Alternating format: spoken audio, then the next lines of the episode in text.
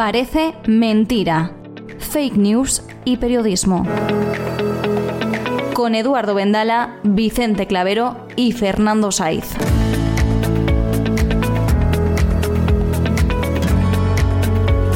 Hola a todos, soy Vicente Clavero y os doy la bienvenida a este segundo episodio de la segunda temporada de Parece Mentira. ¿Qué tal, Eduardo Vendala? ¿Cómo estás? Muy bien, muchas gracias, Vicente. Yo estoy fenomenal. Fernando Saiz, ¿cómo andamos? Hola, pues aquí encantado de estar otra vez con vosotros y un poco preocupado también por el tema de Ucrania, que parece que estamos en, una época en la que es difícil dejar de preocuparse por, por algo. No dejan de darnos alegrías, ¿verdad? Sí, es verdad. Bueno, hoy vamos a hablar de un asunto que está en el debate público desde hace ya varias semanas y que aún así continúa coleando y es probable que lo siga haciendo aún durante eh, algún tiempo.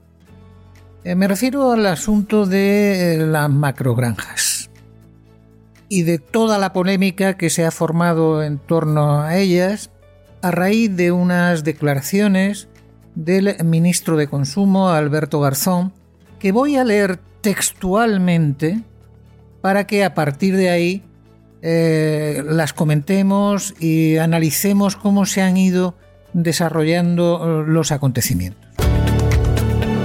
Parece mentira. Fake news y periodismo. El día 26 de diciembre, el diario británico The Guardian publicaba una amplia entrevista con Garzón, eh, que en un pasaje determinado decía lo siguiente. La agricultura extensiva es una forma de ganadería ambientalmente sostenible y que tiene, mucho peso en partes de España como Asturias, partes de Castilla y León, Andalucía y Extremadura. Eso es sostenible. Lo que no es para nada sostenible son esas llamadas megagranjas encuentran un pueblo en una parte despoblada de España y ponen 4.000 o 5.000 o 10.000 cabezas de ganado. Contaminan el suelo, contaminan el agua y luego exportan esta carne de mala calidad de estos animales maltratados. Como digo, a raíz de estas declaraciones se formó una tormenta política importante que yo creo que no es ajena para nada a la apertura del ciclo electoral en Castilla-León. Se cierra el próximo día 13 con las elecciones autonómicas.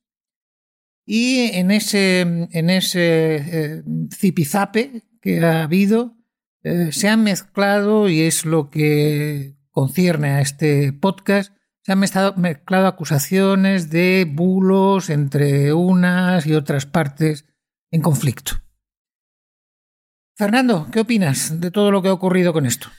Eh, bueno, pues yo creo que para, para, enmarcar un poco el tema, lo que hay que recordar aquí es eh, el concepto de fake news, porque efectivamente a raíz de las declaraciones de Garzón se ha creado pues, acusaciones eh, mutuas sobre que lo que interpreta uno es fake news, etcétera, etcétera, ¿no? Entonces, ¿qué es en sentido estricto qué es una, una fake news, no? Digamos que es una información fabricada normalmente con, cierta carga emocional, que se camufla bajo la apariencia de noticia convencional y que se inventa con la intención de engañar o perjudicar. De acuerdo con esta definición, pues yo creo que las declaraciones de Garzón no pueden ser nunca fake news, están ahí, están contrastadas, son veraces y no hay nada ahí que pueda ser considerado fake news, ¿no? Otra cosa es la interpretación posterior, que, bueno, que en tanto que realizada por partidos políticos y señaladamente por, por el Partido Popular, pues está politizada, está sesgada. La campaña que ha, lanzado eh, el PP, pues eh, bueno, mm, yo creo que es exagerada, puede ser incluso una manipulación, pero tiene un fundamento. No es una mentira fabricada. El fundamento es que las palabras de, Garzón, en mi opinión, son una metedura de pata de manual. Yo creo que ningún gobernante con, con dos dedos de frente se le ocurre, como ha hecho él, ir a un periódico de un país que importa carne que y, decir que tu país produce carne de mala calidad y con animales maltratados. Sí, ya sé, ya sabemos que lo que lo acabas de decir tú, lo acabas de explicar tú. Lo que dijo se refería a las macrogranjas, a la ganadería intensiva, a la ganadería industrial. Pero no a toda la ganadería española, evidentemente, solo hubiera faltado, ¿no? Pero un, un importador de carne de Manchester seguramente no tiene ni idea de si la carne que compra en España procede de una macrogranja, de una microgranja, de, de una ganadería intensiva, extensiva o medio pensionista.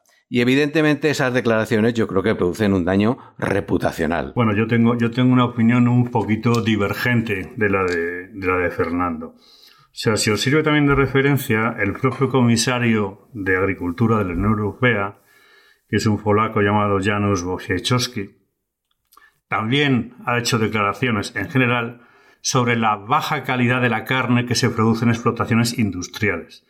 En Europa hay un problema global y es que no existe una definición oficial. Hay unos límites eh, por los cuales las granjas tienen que declarar emisiones eh, contaminantes a la atmósfera y al suelo de su producción, pero no hay una definición de qué es una macrogranja y qué no es una macrogranja.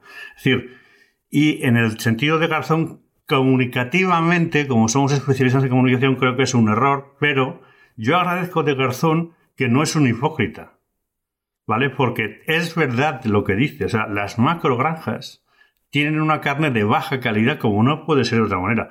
No estamos hablando de la carne de Somosierra, que es de altísima calidad, de fastos, de ganado que ha estado pastando en el monte, de que tienen un espacio libre para ellos, para caminar, para ir por el campo abierto, que, que, se reproducen de manera natural, no por inseminación artificial, un montón de cerdas. Si queréis un dato ahí, he encontrado un, un, registro estatal del Ministerio de Transición Ecológica que se llama Registro Estatal de Emisiones y Fuentes Contaminantes. ¿Vale? Entonces, ahí están eh, listadas las eh, 7.000 y pico complejos industriales donde estén incluidas las, las macrogranjas. Y hay alguna serie de datos que a mí me han dejado helado ¿eh? sobre ese tipo de producción. Os cuento, por ejemplo, os voy a contar algunas cuantas que os van a dejar flipados. La granja Buen Retiro, en Andújar, Jaén. Cría casi 14.000 cerdos. ¿Cuántos empleados tiene la granja Buen Retiro, en Andújar, Jaén? 4. Eso quiere decir, y hay un número de horas de trabajo al año de 2.656. Ahora os daré otro ejemplo de algunas granjas. Eso quiere decir que hay 689 horas de trabajo por persona, que no es ni dos horas al día. Es decir, estamos hablando de 14.000 cerdos encajonados en un sitio desde el que no van a salir y del que tienen un espacio inexistente prácticamente, cuidados por cuatro personas que ni siquiera tienen un empleo de buena calidad. Hay alguna otra granja, como por ejemplo una que es flipante, que se llama La Capellanía en Écija, Sevilla, que tiene 64.000, 64.575 cerdos y 7 empleados. Podemos continuar así durante un rato largo. Yo creo que estamos hablando de que el ministro Garzón como comunicador no es gran cosa, pero no está hablando de la calidad de la carne, de la carne española en general. Y desde luego una cosa que hizo y que el Guardian explicó también es que tú, como vosotros sabéis, somos periodistas, y tú haces una entrevista y te salen horas de entrevista, luego recortas. Lo que no puedes es explicar todo, pero yo no creo que sea reprochable al ministro Garzón que haya llamado la atención sobre ese problema de la mala calidad o de la no mala calidad, de la menor calidad de una carne enlatada frente a la carne de Somosierra. Creo que es otra cosa de la que estamos hablando. Y creo que hay, no sé si hay fake news o manipulación, pero como estamos dentro de eh, dos meses, ¿no? En dos meses o tres meses son las elecciones eh, eh, en Castilla y León. Y han aprovechado tanto el presidente del PP como el presidente de Castilla y León, que se va a volver a presentar a presidente, esta metedura de falta de comunicación de, de Garzón para meterse en general, en general, no con Garzón, sino con Pedro Sánchez. O sea, ninguno de todos estos políticos son especialmente queridos ni denostados por mí. Pero desde luego creo que Garzón tiene toda la razón y creo que llama la atención sobre un problema grave que habrá que, que, que, resolver en algún momento.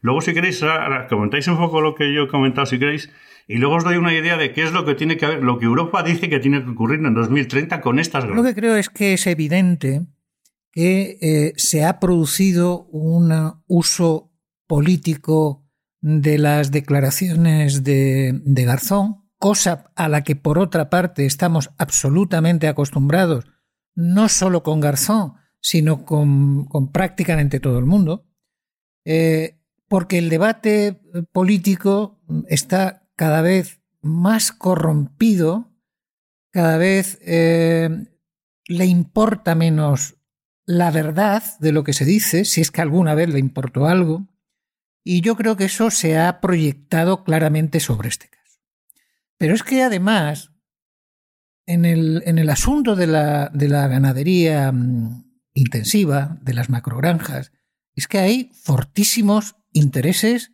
empresariales, pero empresariales de grandes empresas que controlan estas explotaciones y que están en el origen de esta polémica.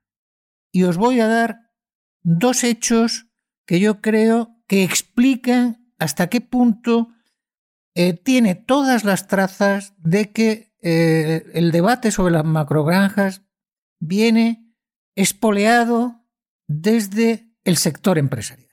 Mirad, hemos, os he reproducido antes las declaraciones de Garzón el día 26 de diciembre pasado. El día 3 de enero, es decir, prácticamente dos semanas después, diez días después, eh, es el presidente en funciones y, nuevo candidato a la, presidencia de la Junta de Castilla-León, Alfonso Fernández Mañueco, el que abre el melón. Con un tuit que dice lo siguiente. ¿Qué ha hecho Castilla y León para que el gobierno de España ataque de nuevo a nuestros ganaderos. No lo vamos a admitir. Nos tendrán enfrente en la defensa de los hombres y las mujeres del campo. El ministro de Consumo tiene que rectificar ya o dimitir. ¿Por qué Fernández Mañueco, diez días después de que se publiquen las declaraciones de Garzón, sale con ese tuit? Pues lo hace, y es evidente que así es porque enlaza con él, por la publicación en una web de una información titulada Garzón afirma en The Guardian que España exporta cal, carne de mala calidad de animales maltratados. Y en cuya información se omite la primera parte de las declaraciones de Garzón y solamente se reproduce aquella que dice encuentran un pueblo en una parte despoblada de España y ponen cuatro mil o cinco mil o diez mil cabezas de ganado. Contaminan el suelo, contaminan el agua y luego exportan esta carne de mala calidad de estos animales maltratados. Es decir, esa web coge solamente la parte crítica de las declaraciones de Garzón y no alude para nada a la primera parte en la que dice que en general la carne que se produce, por cierto, entre otros sitios menciona Castilla y León, es sostenible y de calidad. ¿Y esa web de quién es? Pues es una web que se llama C de Comunicación, que pertenece a una agencia que representa intereses de la industria cárnica española. Ese es el origen de la trifulca política que se produce luego, es decir, es un origen estrictamente procedente del lobby de la industria cárnica. Y ni siquiera se molestó Fernández Mañueco porque además para sus intereses políticos no le interesaba en comprobar que era todo lo que había dicho Garzón, que no era lo que reproducía escuetamente esta noticia de C de comunicación. Ese es el origen de esta eh, manipulación, que puede no ser un bulo, no ser una fake news, pero que yo creo que es eh, una mm, tergiversación de lo que dice el ministro, porque efectivamente dice eso, pero dice otras cosas que, la, que contextualizan sus palabras y la matizan. Yo creo que efectivamente esta teórica metedura de pata de comunicación, que no del mensaje que, que contiene del ministro Garzón, ha sido aprovechada para lanzar más bulos por parte de la oposición al gobierno. Entonces, eh, estamos hablando de ganadería extensiva, que es, pues por aquí decir, esos animales, vacas, eh, vacas u otros, que, cuya alimentación está basada en el pastoreo, donde hay una más o menos bienestar animal en las instalaciones que se utilizan. Y el otro día, hace unos días, eh, Casado se fue con Mañueco a hacer campaña en un mitin y están las televisiones en el, donde están ellos, que están en una finca de las Navas, en, Castilla y León, y lo que se ve detrás de Pablo Casado son vacas en libertad, ¿vale? Una granja normal, o sea, vacas de pastoreo de fastos, no una macrogranja. Y él está hablando del el problema del gobierno, que si no apoya, que si la ganadería. Entonces, eso yo no sé si es una fake news o es una fake eh, imagen, pero correcto seguro que no es. ¿Vale? Es una manipulación clarísima. Pero, yo creo que más allá del tema político, que bueno, podemos, eh, podemos debatir mucho, ¿no? Yo mm, no sé si lo que dice Garzón es verdad o no, la verdad, no, yo no soy especialista. Sí pienso que Garzón eh, está en el gobierno y tiene que contribuir a resolver problemas, no crearlos, y que yo creo que en este caso más que resolver problemas, ha creado un problema. Pero bueno, al margen de eso, a mí lo que me preocupa y, lo que quiero sacar un poco de, de, conclusión de todo esto es que en España se está empezando a utilizar el concepto de fake news como un arma arrojadiza contra el enemigo político. Y esto a mí me parece peligroso. Porque si algo no me gusta, es fake news. Esto mm, lo inventó, adivinad quién, quién lo inventó. Esto lo inventó Donald Trump, que cuando llegó a la presidencia de Estados Unidos y se empezó a enfrentar a los medios tradicionales, cada vez que se publicaba algo que no le gustaba, decía, eso es fake news, eso es fake news. Era su insulto favorito, ¿no? Entonces, bueno, yo creo que esto es una, un arma muy peligrosa porque al final de lo que se trata es de deslegitimar a los medios de comunicación y hacer llegar a la opinión pública la idea de que la única verdad existente es la que defiende un partido o una ideología. Y hay una derivada aquí que me gustaría resaltar también, que es la campaña que hay en algunas instancias para desacreditar a los verificadores de información, a los fact-checkers, ¿no? Esto está pasando en Estados Unidos, pero está pasando señaladamente en España. ¿Por qué?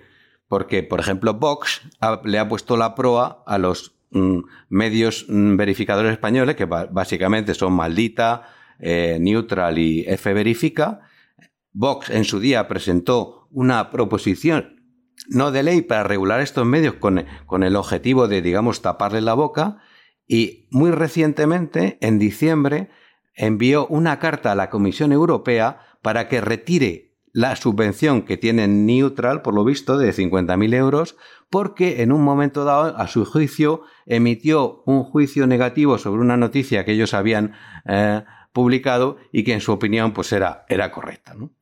A mí todo esto me produce eh, mucho desasosiego y creo que, que al final mm, tendríamos que luchar contra todo esto porque al final el objetivo de todas estas tendencias es hacer creer a la opinión pública que lo importante no son los hechos, lo importante no es el dato, lo importante es el relato, la interpretación, la creencia, que cada uno hace eso. Y en, línea con, pues, el concepto de posverdad que... Y, la industria de generación de dudas sobre las afirmaciones del contrario que se ha generado. Es decir, nosotros estamos en comunicación. Claro. y, estamos acostumbrados a ver cómo se contratan agencias de comunicación para enredar o para mandar un mensaje contrario al que no me conviene.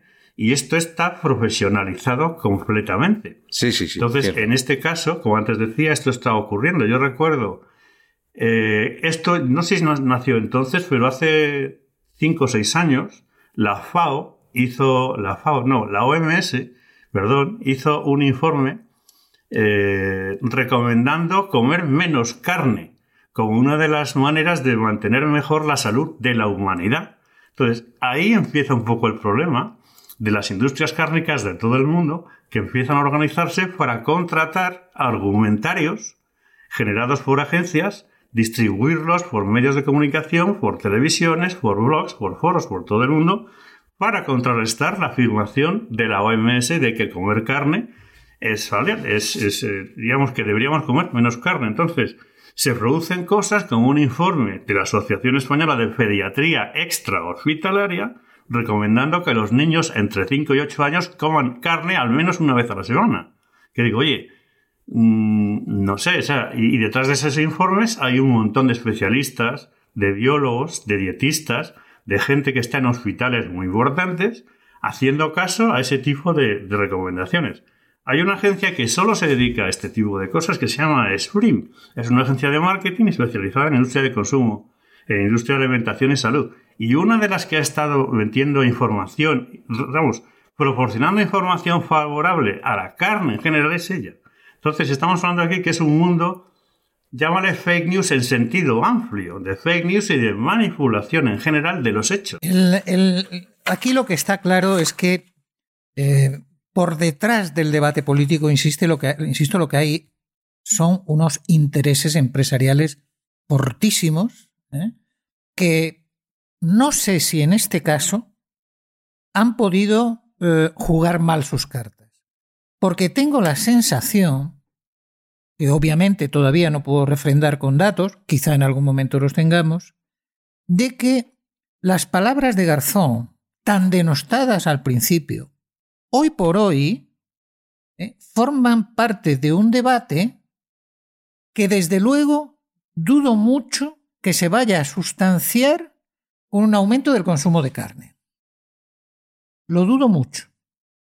Eh, ¿Por qué? Bueno, porque al final, se quiera o no se quiera, en la opinión pública hay ciertos mensajes que van calando, que en un momento determinado pueden provocar rechazo, pero que cuando se adopta una postura más reflexiva y menos visceral, pues eh, hace que la gente se paren a pensar un poco si efectivamente no deben determinados árbitros empezar a ser revisados.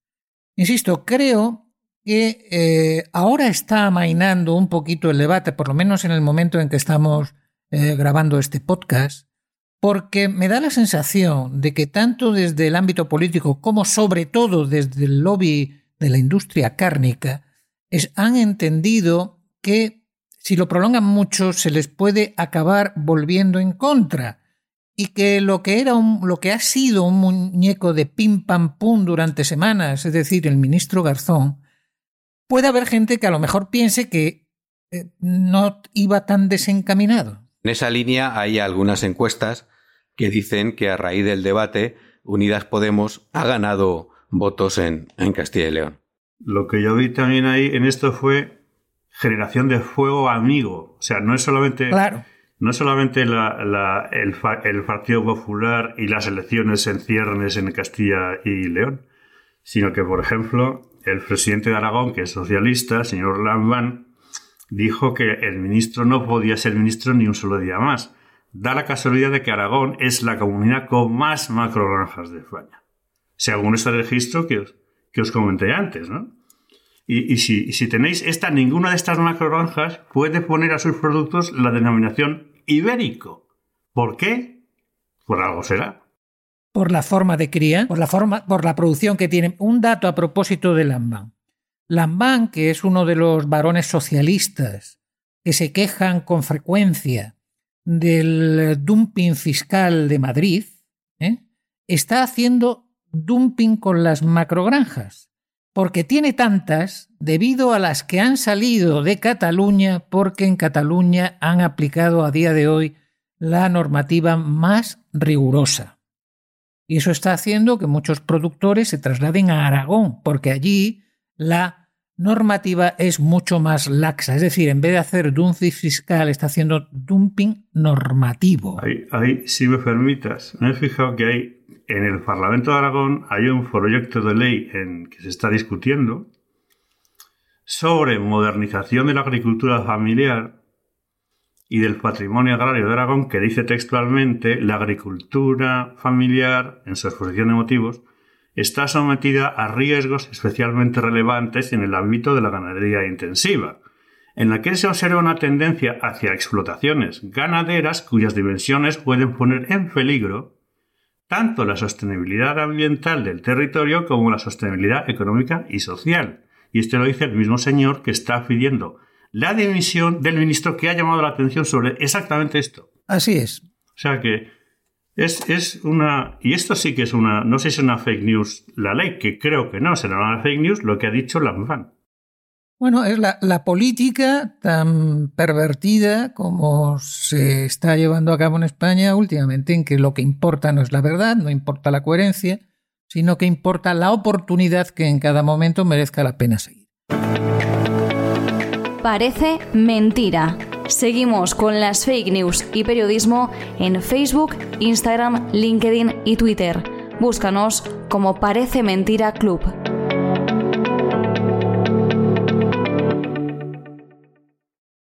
Compañeros y amigos, hasta aquí hemos llegado.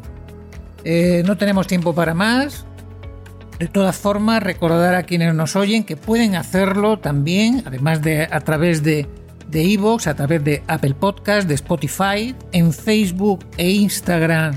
Nuestros perfiles son Parece Mentira Club, en Twitter Parece Mentira Es y en YouTube también nos tienen. Nuestra página web es Parece Mentira Club, asimismo. Muchas gracias Eduardo, muchas gracias Fernando. Muchas gracias Vicente y Fernando. Un saludo para todos. Gracias a Chema Martínez de Formato Podcast que nos lleva como siempre la producción y hasta el próximo episodio. Un saludo. Venga, hasta la próxima.